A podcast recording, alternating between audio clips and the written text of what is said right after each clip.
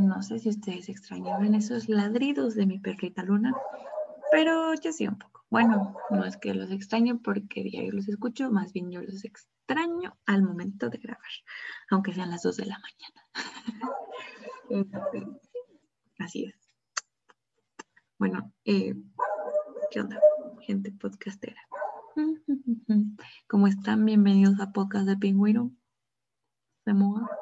Eh, yo sé que si alguien está viendo esto en YouTube va a decir, ¿y por qué trae la misma ropa? ¿Me equivoqué o qué? No, la verdad es que estoy grabando este episodio y probablemente otro que verán o que ya habrán visto, aún no sé cuál será el orden día. Pero la verdad es que amé mucho mi outfit y pues por eso dije, no importa si lo repito. Eh, puedo hacer aquí un comercial, los aretes y el suéter se lo compré a mi amiga Sam en Delfos Closet por si gustan seguirlo en Instagram. Em, tiene ropa chida y también Sam vende comida muy rica. Por si se les ofrece, por ahí en la zona sur le puede hacer panecitos, pizzitas, bollitos ricos, ricos. Pero bueno, em, entrando al meollo del podcast de hoy, al episodio de hoy, em, ah, esto se está volviendo complicado. Tengo que sincerarme un poco antes de empezar este episodio. No es que se me hayan acabado las ideas, la verdad es que no, pero me está costando mucho poder desenvolverme como lo hacía antes en los episodios. Creo que he empezado a sobrepensar mucho más las cosas Mm, sí, todo gracias a que hace poco participé en un coloquio y mis padres lo vieron. Y digo, no fue malo, no me dijeron como nada realmente malo, pero mi papá me hizo mucho hincapié en que a veces me quedo mucho tiempo callada o que hago como el, mm", o que digo, este, y está cagado porque yo trato de no decirlo, pero entre más va pasando como la conversación o más empiezo a hablar, más lagunas mentales empiezo a tener, porque a veces se me olvida que estoy diciendo. Y para tratar de recordarlo, empiezo a decir como, mm, este, para realmente pensar qué estaba haciendo o diciendo. Y pues ellos lo notaron, no saben como esa razón por la cual lo hago. Y digo, no está mal, yo no estudié comunicación a lo mejor como para ser una perfecta Mariano Osorio aquí en la radio, que ya no es la radio, que ahora son podcasts. pero sí me conflictúa mucho porque de verdad yo trato de como no hacerlo, pero entre más lo pienso, más lo hago. Y la verdad me costó mucho volver siquiera a querer grabar, porque de verdad, de verdad, de verdad, de verdad, me estaba aterrorizando mucho eso pensaba y pensaba y pensaba y pensaba y simplemente no salía mucho de mi boca o empezaba a divagar un montón. Entonces, de hecho, traté de grabar un episodio que es el que voy a comentarles un poco ahora, porque solamente estoy hablando yo y fracasé. Terminé borrándolo de lo mal que me sentí. Pero bueno, yo misma me dije desde hace varios episodios atrás, desde mucho tiempo atrás, que no es que no me lo tome en serio, simplemente más bien que no me estrese de más este hobby. Así es que, pues sí, también por eso tardó un poco en salir la nueva temporada. Eh, pero pues he estado cocinando algunos temas en mi cabeza que quisiera abordar, que pues desde ya quiero decir como que yo no tengo la última palabra, mi verdad no es la única verdad, simplemente pues todo parte evidentemente desde la experiencia, desde cómo yo lo he percibido o lo percibo. Y pues nada, simplemente, como diría Bruno, son unos pequeños o más bien muy largos gases mentales sobre temas que han estado un poco en mi cabeza y que han rondado sobre todo ahorita por la pandemia. Y bueno, justo el tema de hoy, dejando el choro atrás, es el arte en la pandemia. Chan, chan, chan. bueno, yo sugerí una vez en Instagram que me recomendaran temas por los cuales hablar. Y un amigo mío llamado Brian, que estudia medicina, me puso eso, como, ¿por qué no me hablas del arte en la pandemia?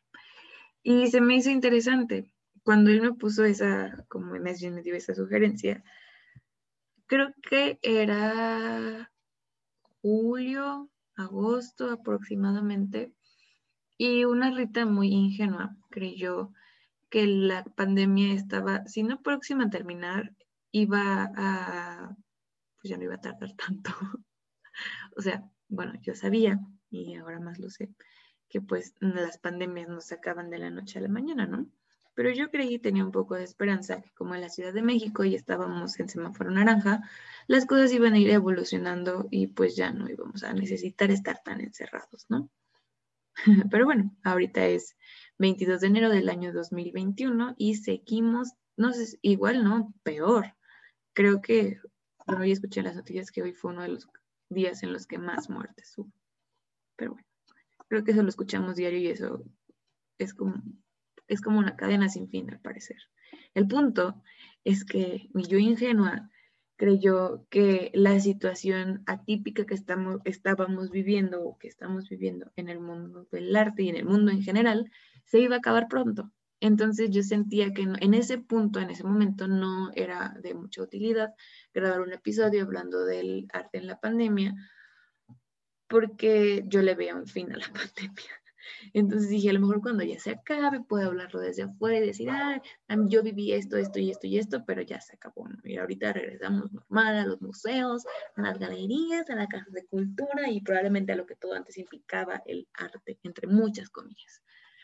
Pero pues no, regresando, no.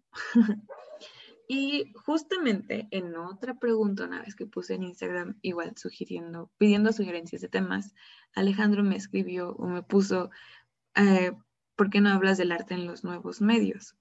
Y mi cabeza hizo clic un poco con las dos sugerencias. Y bueno, aquí va mi debraye. Saludos. Eh, al inicio de la pandemia, evidentemente a todos nos acudió, en el ámbito que sea. Voy a hablar desde el arte porque pues se supone que este podcast es para eso y se supone que yo soy artista o algo así, así es que puedo hablar de ello un poco como pez en el agua, evidentemente en mi contexto. Eh, además, bueno, más bien, otra cosa que tengo que decir, y justamente hablando desde mi postura, yo no solo veo al arte como el hecho de pintar, esculpir, grabar, fotografiar, performancear, bla, bla, bla, bla, bla, sino que también lo veo un poco o mucho desde la educación, o sea, desde la, desde la enseñanza de las artes, ¿no? Y justo cuando empezó la pandemia, pues yo seguí estudiando, estaba en mi último semestre de artes visuales y guau, no sé ni qué decir al respecto. Si bien como una vez, y mucha gente ha dicho en el podcast de Bruno, que pues a la escuela de arte realmente no sabes ni qué vas a aprender o al final aprendes muchas cosas, pero menos de arte. al menos al principio de la pandemia, cuando yo estaba justo estudiando, eh, terminando de estudiar más bien, comencé a sentir eso un poco más en carne propia. Porque mm, de todas las materias que tenía, realmente solo una era así en una videollamada con una maestra que se llama Josep, saludos. y no era mala, pero no era tan buena, la verdad. La maestra sí, o sea, ella sabe mucho y yo pues la admiro por eso, es, se me hace una buena maestra. Pero justamente por el déficit que tenemos en México en la educación a todos los niveles, desde preescolar hasta universidad, la maestra y muchos maestros de la FAD pues no estaban preparados para mudarse a dar clases en línea. Por ende, pues lo mucho o poco que pudiéramos aprender, y sobre todo porque con ella tomábamos seminario de arte contemporáneo, em, fue muy poco.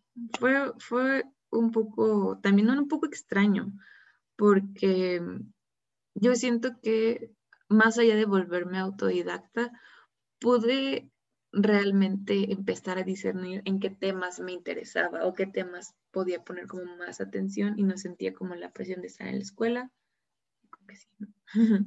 y insisto, si aprendí algunas cosas, no es como que me la haya pasado en blanco. ¿Qué digo? También si hubiera pasado eso, pues es comprensible, no estamos en medio de una pandemia.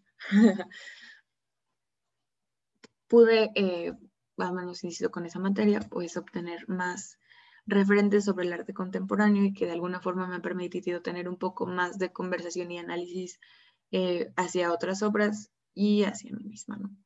Y estuvo cool, pero en la forma de hacer arte, en esos talleres en los que se supone que es donde salen nuestras próximas piezas y así, pues así que digamos, wow, ¿cuánto aprendí? Pues no, creo que probablemente aprendí a defenderme.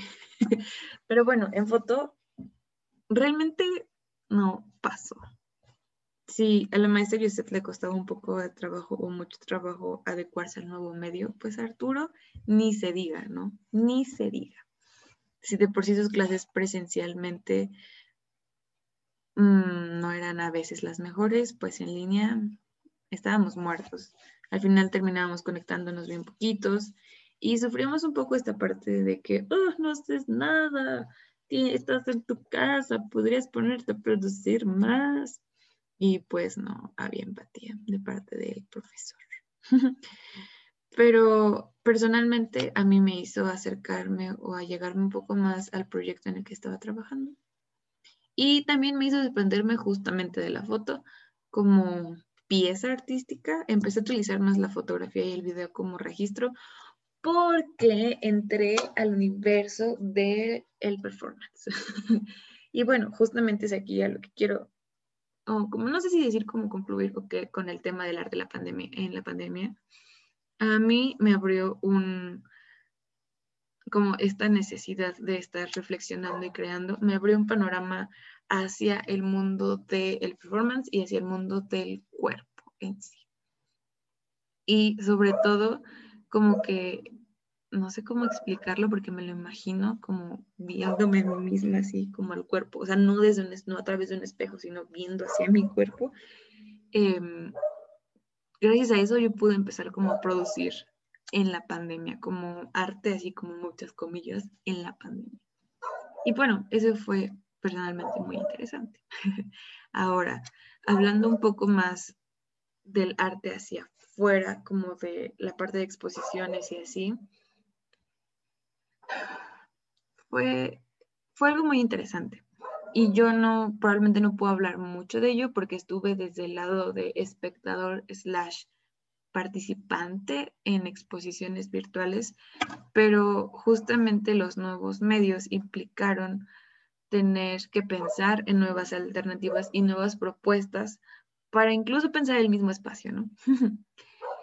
y eso estuvo muy chido, estuvo muy cool y mucha gente, por ejemplo Aranza, que es una morrilla bien talentosa, eh, pues tuvo la tarea, la necesidad de ver por ello, ¿no? Y eso estuvo muy padre.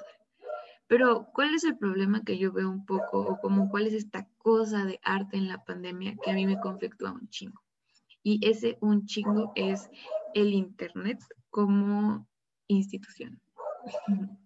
Ah, cuando fueron mis primeras exposiciones virtuales, no es que haya tenido chingos, pero he tenido tres, si no mal recuerdo, si no mal cuento.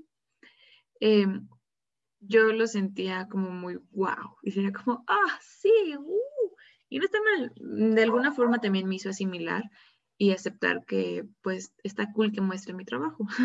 Está ¿no? Pero ¿qué pasó cuando yo intenté poner de manera eh, independiente mi obra en plataformas como Instagram? Pues me la empezaron a bloquear o a censurar porque desnudos y porque simplemente no cumplía con los estándares. Pero bueno, a lo que voy regresando al Internet justamente em, todos sabemos y todos no somos mensos eh, que existe el mundo de la censura, ¿no? Y que justamente conforme el tiempo va pasando, menos cosas pueden ser publicadas en plataformas conocidas. Porque, pues ya saben, bueno, es que ni siquiera a veces termino de explicarme en realidad cómo es que el poder de em, el consumo y el poder de alimentar las redes sociales llegan a tal grado de que hay cosas que son tan reales que no se pueden mostrar en Internet. Y bueno, este conflicto me lleva a pensar cómo es que realmente entonces las obras, las exposiciones se comienzan a poner en, Ah, no, olvidé la palabra. Ya, ¿cómo se empiezan a condicionar por el Internet? Y creo que aquí entonces desenmascara un poco esta fantasía del, es una nueva propuesta, es una nueva forma de exponer, de hacer arte, de bla, bla, bla. No estoy diciendo que no, y no estoy diciendo que sea malo que ya se haya hecho o que se esté haciendo más bien. Al contrario, si no al 100%, porque desgraciadamente, pues las instituciones no terminan de existir, em, se ha buscado o se abren nuevos espacios virtuales para ya no tener, por ejemplo, ya no depender exactamente, por ejemplo, del gobierno. porque a lo mejor puede que no tengan la misma difusión, pero al final están en la misma plataforma, una exposición independiente y a lo mejor una exposición de la Secretaría de Cultura. y eso está padre, porque nos empezamos a apropiar un poco como artistas de la misma acción de gestionarnos, ¿no? de gestionar nuestras publicaciones, de gestionar nuestras exposiciones y también la gente que se dedica a hacer curaduría y museografía, aunque sea virtual. Pero insisto, ¿qué pasa? ¿Qué va a pasar si esta cosa llamada arte en la pandemia se, se extiende más años? Digo, como creo que dije en uno de los episodios, ya vamos por nuestro año de pandemia y yo espero que no sean más de dos o tres o cuatro pero ¿qué pasa si eso es así? ¿Qué pasa entonces realmente? Em, desde siempre el Internet es, un espacio politizado, pero de alguna forma se sentía que era un poco más grande que un océano, que de alguna forma todas esas eh, posturas políticas podían caber en el Internet y si bien iba a haber hate o iba a haber gente que no le gustaba, había suficiente agua para navegar, ¿no?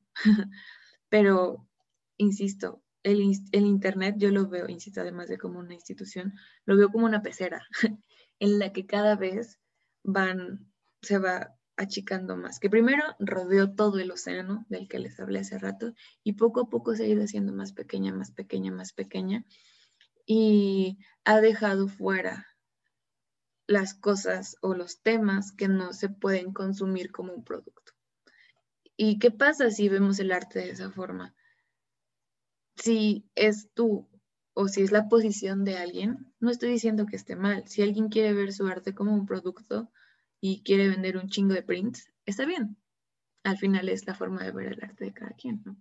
Pero a mí me conflictúa y pues sí me molesta un poco también, no voy a decir que no, pero me conflictúa mucho me conflictúa mucho el tema de la censura también, porque es algo que no había vivido en carne propia y lo viví gracias a la pandemia y gracias al Internet y gracias al tratar de hablar de arte en la pandemia. bueno, mm, fue, voy a contar rápido un poco esta cosa, después seguimos con esto que les cuento del Internet.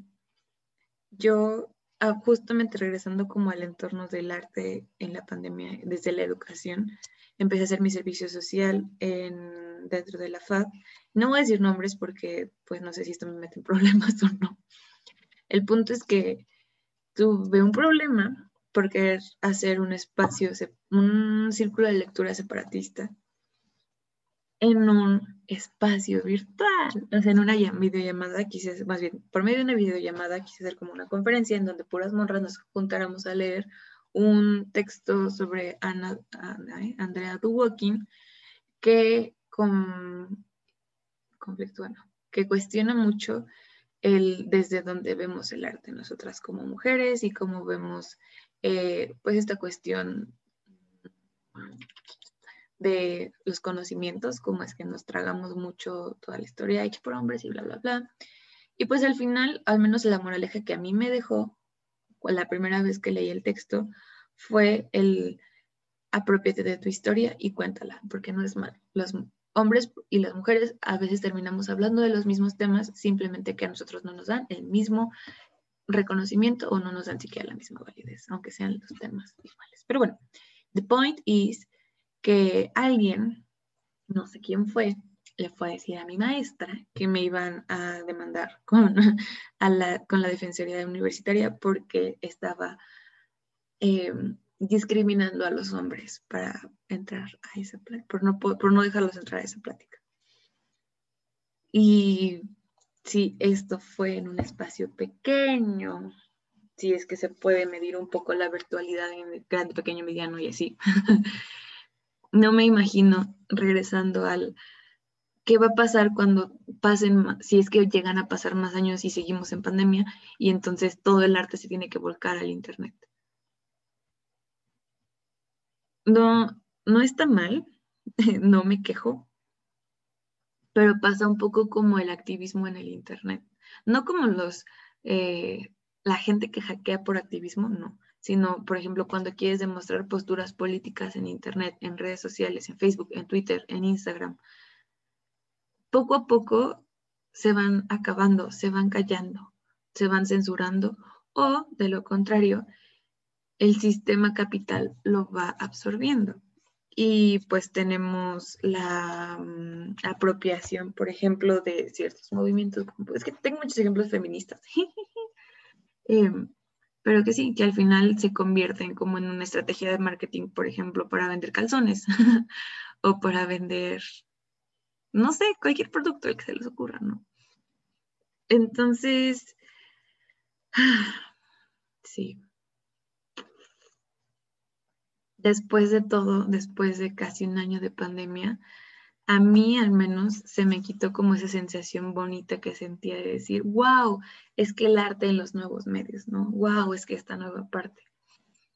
Probablemente espero algún día salir como de este atascamiento, porque así como en la vida real, entre muchas comillas, porque el Internet también es la vida real, em, encontramos la forma de hablar, de decir, de enunciar e incluso de buscar lugares para poder decir lo que queremos, probablemente en Internet también se pueda. Si no es que ya se puede, a lo mejor yo no los conozco aún, pero creo que aquí la reflexión que quiero dejar abierta un poco para la gente que se dedica al arte en sí es pues pensar exactamente hasta dónde, ¿no? Hasta dónde estamos condicionando nuestro quehacer artístico en el Internet.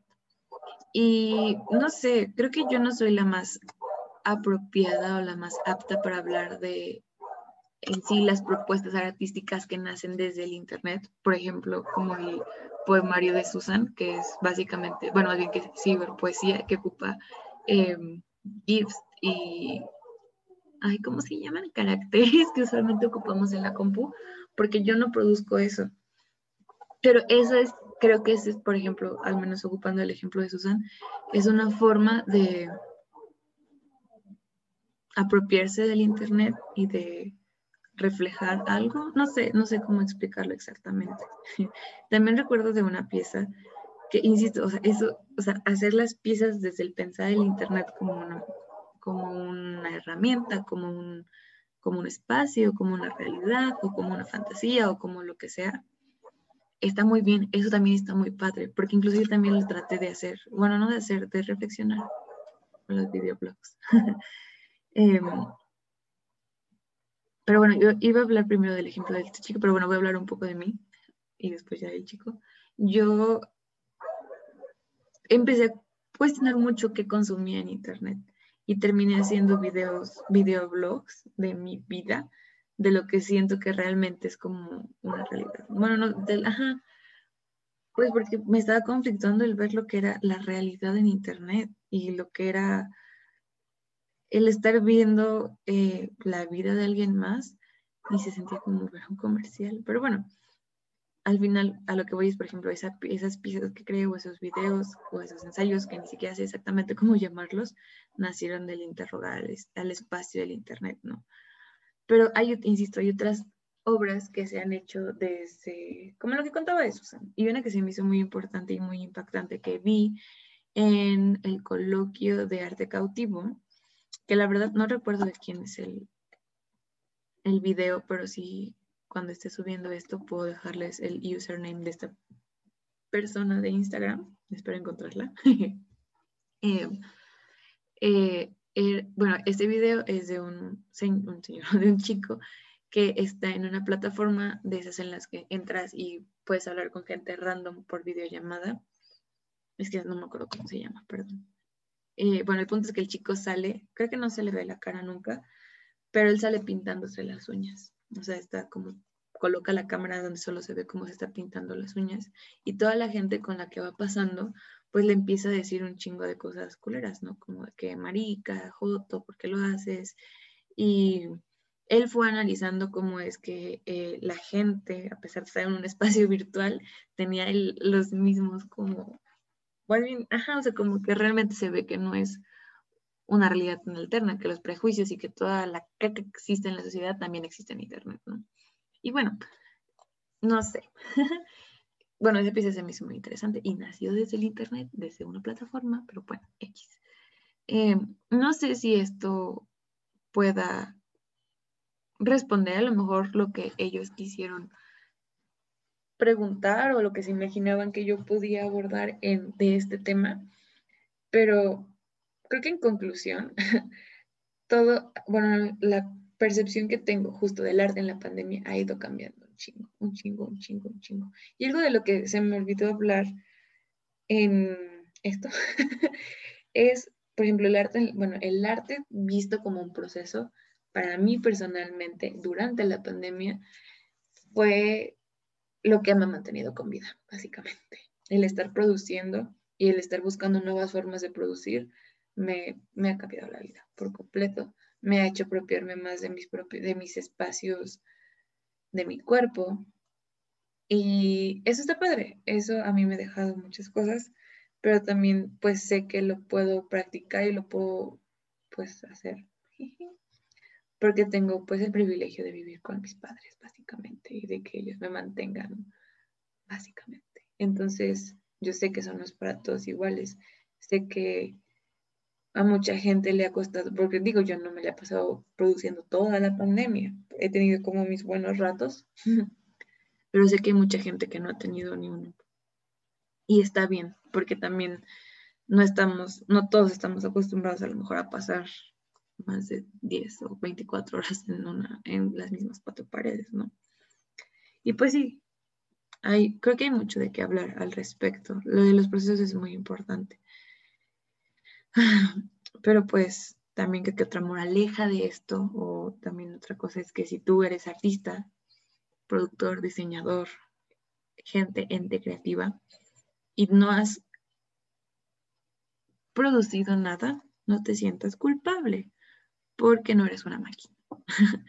y si de alguna forma tú te ves bombardeada de estas cosas tan weirds, como de produce, eh, este es el mejor tiempo para emprender y así, bloquealas, sal de ahí, no, no consumas ese tipo de contenido que te hace aumentar tu ansiedad o aumentar como esa intranquilidad.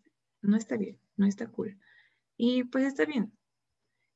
Hay un gran debraye que al menos yo tengo con respecto al tiempo. Sé que no va a regresar, pero te estoy tratando de ser muy positiva y pues simplemente disfruta el hoy o vive el hoy. Y si tu hoy es no producir, está bien. Va a llegar un punto en el que a lo mejor las reflexiones que estés teniendo ahorita o el, el, comportamiento que estés teniendo ahorita te va a llevar a reflexionar en el futuro, cuando se acabe la pandemia o cuando tu vida de un vuelco o yo qué sé, está bien. Al final de todo aprendemos, ¿no? Eso también está bien. Del aprender, del más bien del no hacer, también se aprende. Y pues ya, creo que hasta aquí cerraré, porque pues conforme voy pensando más cosas y probablemente conforme sigamos viviendo dentro de una pandemia, pues van a seguir surgiendo más pensamientos. Pero bueno, y nada. ya saben que más bien viene el momento de comerciales, como del punto en el que yo me autopromociono porque me lo prometí este año. No sé cuánto tiempo vaya a aguantar, pero si les gusta lo que están escuchando, pueden compartirlo en tus redes sociales. No, no es cierto. Bueno, pueden compartir el link desde la plataforma en la cual estén escuchando o viendo este podcast. Y hoy voy a mencionar todas las plataformas en las que está el podcast del pingüino. Nos encontramos en Google Podcast, en Apple Podcast, en Spotify, en Anchor, en Breaker, en Pocket Podcast, en YouTube, obviamente, en Republic Radio y en Over Podcast. Oh, no es cierto, no se llama Over Podcast, perdón, se llama Overcast.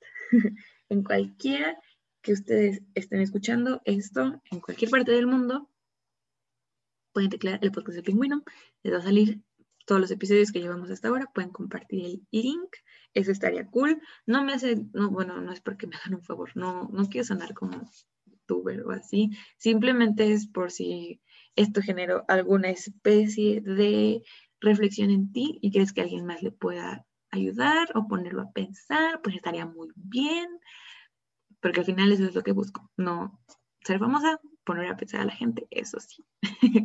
y bueno, también pueden seguir a este podcast en Instagram. Eh, su Instagram es arroba el podcast del pingüino porque no aceptan diéresis. Y si quieres ver un poco de mi proceso creativo, pues sí, puedes seguirme también en Instagram. Aparezco como arroba Rita la la la la la la la, bueno, con cuatro las. o también puedes seguirme en mi página de dibujos que se llama arroba la galería del arte. Ahí, pues más que nada, y en las dos van a ver un chingo de autorretratos. ¿Por qué? Porque soy bien Leo. Porque leo en normal y leo en ascendente. Qué bomba, ¿no? Qué pedo con la gente que me tiene que aguantar. Pero bueno, eso es todo. Cuídense, lávense las manos, usen cubrebocas, aunque salgan, aunque solo se asomen a la calle, por favor, usen cubrebocas. Y si pueden, no abandonen su hogar, no, ah, bueno, más bien, no salgan de casa, no abandonen su hogar, eso es como no sé ni por qué dije eso. Pero si no pueden hacerlo, cuídense mucho, por favor. Y ya. Adiós. Soy otra vez. Soy otra vez. Oli. Aún no me voy. Bueno, es que ya había terminado, empecé a escuchar un poco lo que había hablado y siempre me pasa esto, pero creo que esto sí es importante agregarlo. Algo que faltó decir del arte en la pandemia o del arte en los nuevos medios, uno, quiero dejar en claro que no satanizo el Internet, no lo odio, simplemente ahorita creo que estoy en mi época en la que lo estoy súper analizando. Pero lo que quería agregar es que algo muy chido que me ha traído de convivir, más bien, sí, de pues justamente ver ahora el arte en los nuevos medios, en el Internet y así. Eh, ha sido que he conocido a gente muy chida en, pues sí, en exposiciones o en coloquios. Y eso probablemente no lo habría logrado si no estuviéramos en pandemia. Y eso está bien cagado, ¿no? Porque pues ya sé que muchos extrañamos probablemente el contacto con otra gente. A lo mejor no así en masa, pero sí con ciertas personas. Pero yo conociendo cómo soy, insisto en la persona no me habría permitido acercarme a gente que de manera, de manera en línea, pues ahora puedo hacer lo que he hecho, pues porque de alguna forma estamos como un poco obligados, pero no obligados, no es que alguien me haya puesto una pistola en la cabeza, ¿no? A lo que voy es, pues por las videollamadas he tenido oportunidad de hablar con gente incluso de otro país y eso ha sido muy cool. Y eso creo que es algo que también quería, pues, resaltar, a lo mejor lo que dije antes sonó muy sad o muy como odio el Internet, pero insisto, no lo odio, lo cuestiono mucho ahorita. Em, pero sí, es algo que agradezco mucho del arte en la pandemia o como de estos nuevos medios. Y también algo que se me hace muy interesante y que ahora se me hace como muy wow, es el uso del meme. Bueno, no es que antes no me gustaban los memes, siempre me han gustado, pero también se me hace muy interesante cómo es que ahora también, bueno, más bien sí, ya ha tomado más bien más fuerza el uso de del meme como un recurso de estudio histórico o una propuesta artística, eso también está muy cool, pero volviendo al cuestionamiento, ¿hasta qué punto se van a permitir esos memes? bueno, solo quería mencionarlo porque los memes son muy importantes en nuestra cultura actualmente. Pero bueno, ahora sí me voy les dejo. Si se van a dormir ya casi, duerman rico. Si no van a comer, si van a comer, coman rico. Si van a seguir haciendo tarea, pongan mucha atención, por favor. Y recuerden guardar sus documentos para que no se les, por si se les va la luz, em, pues no se queden colgados con su información. Y pues sí, yo me voy a dormir porque ya es muy noche. Pero bueno, adiós.